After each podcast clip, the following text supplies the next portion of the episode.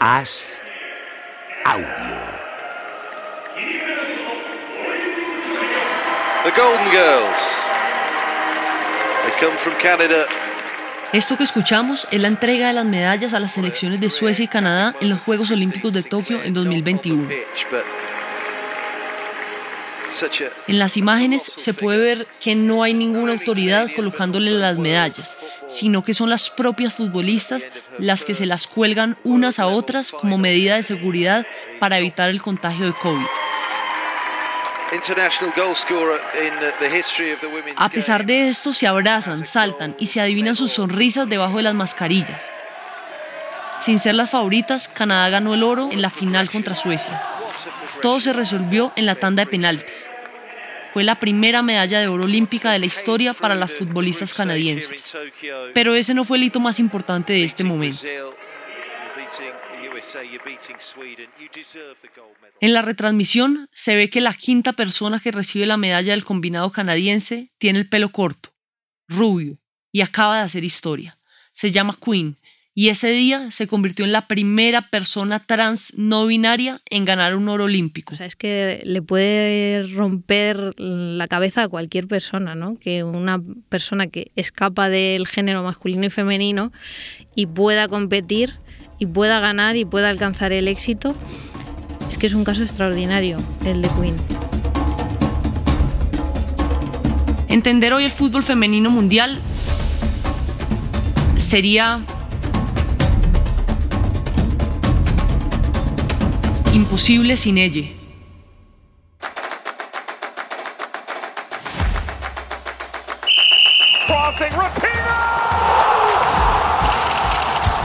I'm Quinn, and I'm a game changer. Shot! Wow! Feeling empowered every time we Quinn! step on the field. Yes! Here we go again. Their first goal of the year. E o futebol feminino depende de vocês. Cada vez hay más niñas que quieren jugar y tienen referentes.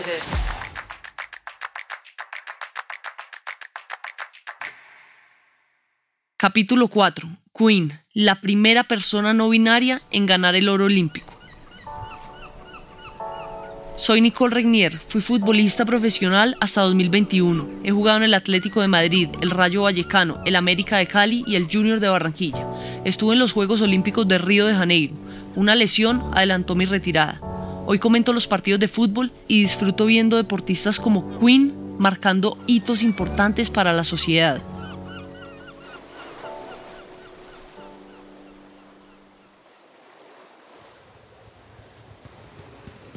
El deporte estaba en las venas de la familia de Queen.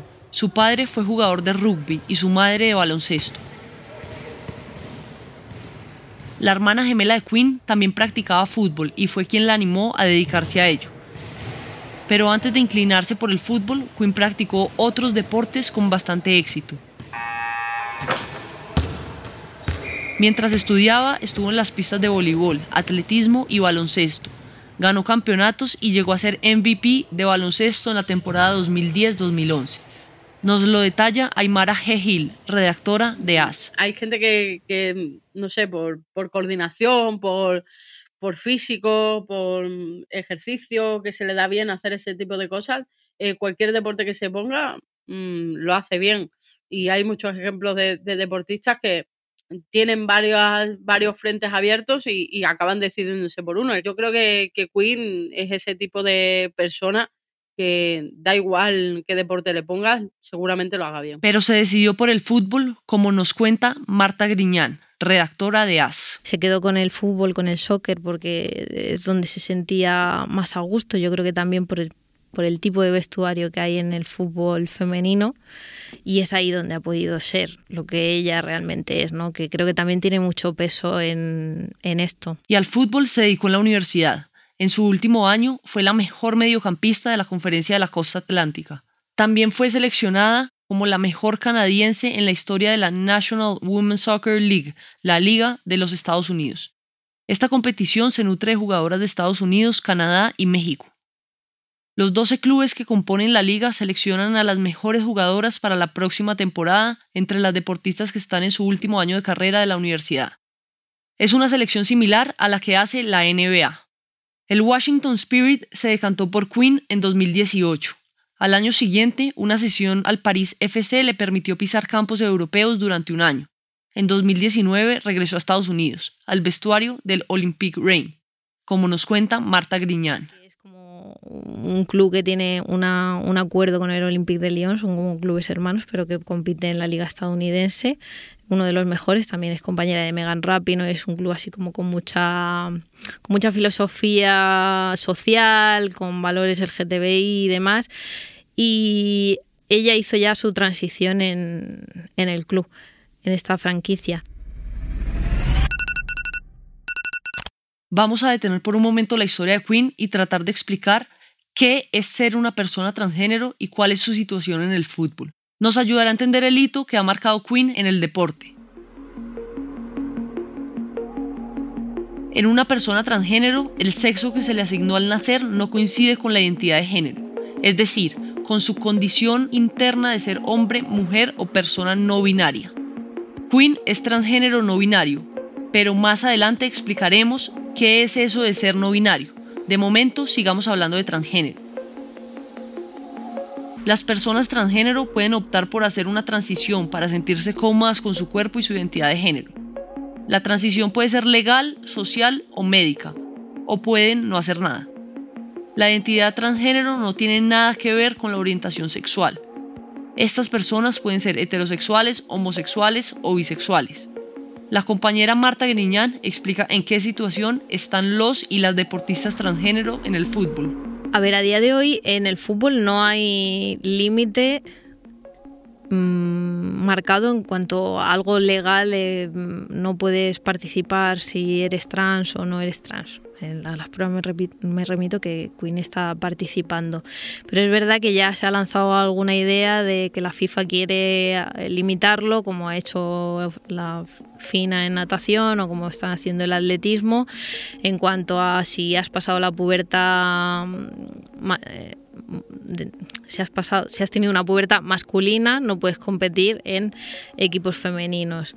Pero a día de hoy no hay ningún reglamento. Si la FIFA estableciera esos límites, Queen podría seguir jugando sin problemas. En este caso, el caso de Queen es una persona no binaria y que su pubertad ha sido femenina, por lo tanto no le, no le afecta. Y el caso de, de las hormonas, si se está hormonando, que no lo ha hecho, no lo ha hecho público, sí que se ha operado eh, las mamas y tal, pero no ha hecho público si se está hormonando. Siempre lo tendrá dentro de los parámetros para que no dé positivo en, en test de, de hormonas o de doping, que también puede influir y demás.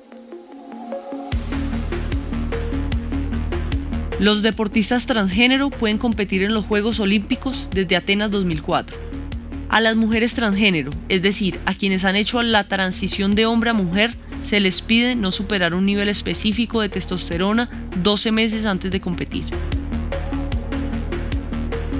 Hasta el momento en el que estamos grabando este episodio, lo que sabemos es que el Comité Olímpico Internacional ha puesto en manos de cada disciplina deportiva la responsabilidad de si un atleta transgénero tiene ventaja o no frente al resto de atletas. Pero aún no hay nada establecido. Volvamos a la historia de Queen. Instagram fue la plataforma en la que hizo público que era una persona transgénero. Era 2020. Subió una foto en la que aparecía con una gorra y una camiseta negra, sonriente y con medio cuerpo sumergido en un lago. En su texto explicaba que ya vivía como una persona transgénero con personas que le apreciaban, pero que era el momento de hacerlo público. Así lo contó también en esta entrevista con la BBC. He estado frustrada por tratar de vivir dos vidas diferentes. Estaba ocupada en mi identidad real, en espacios donde había personas en las que confío, que quiero, en mi equipo de fútbol. Realmente no me gustaba sentir que tenía una desconexión entre las diferentes partes de mi vida, siendo una figura pública. Así que quería vivir de manera auténtica. Queen dijo que no había tenido referentes y ella quería hacerlo público para ayudar a otras personas a no ocultar esa parte de su vida.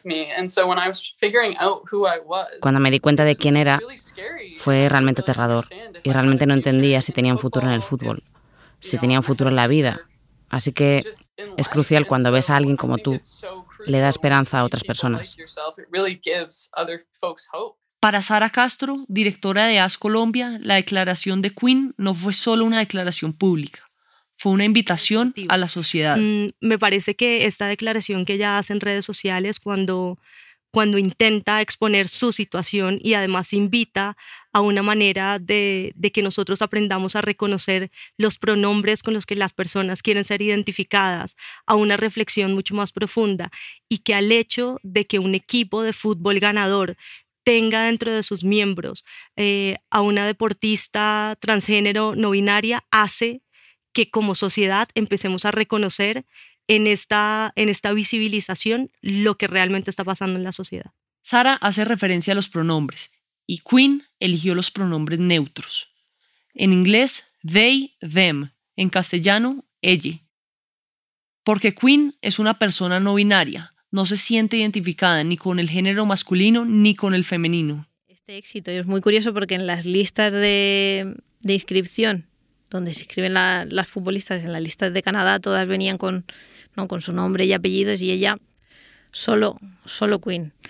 Cuando hizo público que era una persona no binaria, pidió que la llamaran así, solo así, ¿no? Pero los medios de comunicación pues reproducieron hasta la saciedad su dead name y demás y, y ella siempre ha remarcado que por favor que la estoy llamando ella todo el rato, le pido perdón desde aquí si me escucha, que por favor se le tratara como ella lo había pedido, ¿no? que son los pronombres de idem, ella, en este caso, género neutro, y que su historia, que es la de otras muchas personas no binarias, se escribe así y que se escribe con su nombre, que es Queen. Queen ha confesado que es normal equivocarse con los pronombres, que es algo nuevo para la sociedad.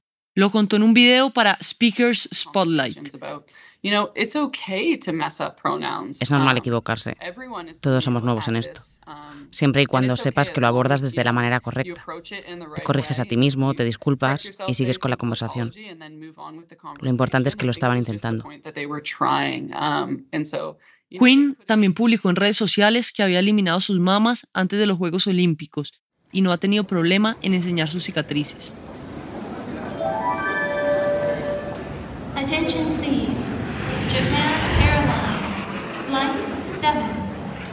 Tras hacer pública su operación, Quinn puso rumbo a Tokio en 2021. Allí consiguió su segunda medalla olímpica con el equipo nacional. Ya ganó la de bronce en Río de Janeiro 2016, pero en Tokio fue oro y se convirtió en la primera deportista transgénero no binaria en conseguirlo. La destaco como gran figura de la comunidad LGTBI, eh, LGTBI en el fútbol por todo, por, por el hito que supone que una persona no binaria sea campeona olímpica. O sea, que esté practicando deporte a nivel eh, de élite, o sea, es que le puede romper la cabeza a cualquier persona, ¿no?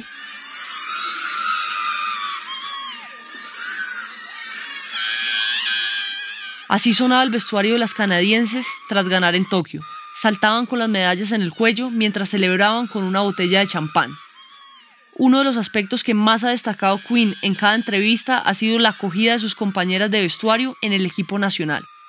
Todas hicieron lo posible para que se sintiera bien. Incluso le proporcionaron un uniforme masculino por si encajaba mejor con su cuerpo. Escuchamos a Aymara G.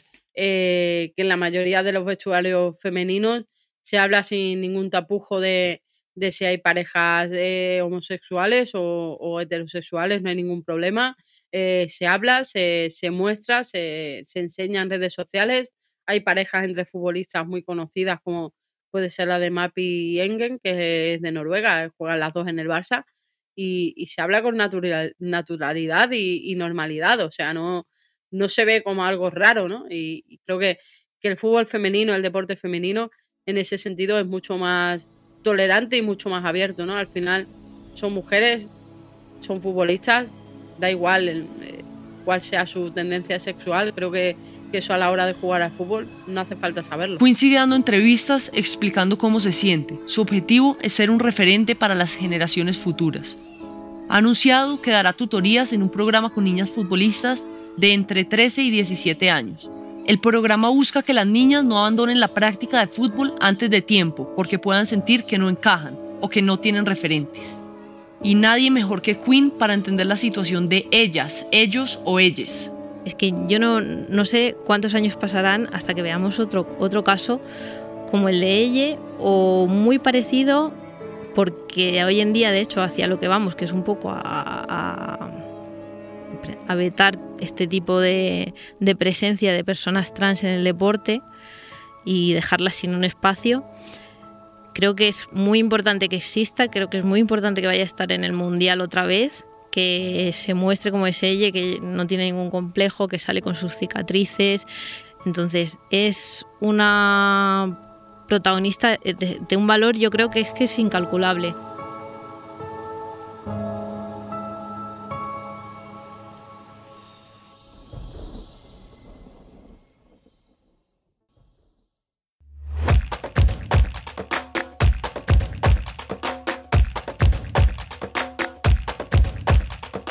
Imposible sin ellas es un podcast original de As Audio. Narración, Nicole Regnier. Dirección, Javier Machicado. Guión, Ángela Sepúlveda. Producción, Marta Griñán, Aymara G. Gil, Amalia Fra, Sara Castro y Javier Machicado. Grabación y diseño sonoro, Javi López y Mario Acosta. Edición Ana Rivera. Producción ejecutiva María Jesús Espinosa de los Monteros.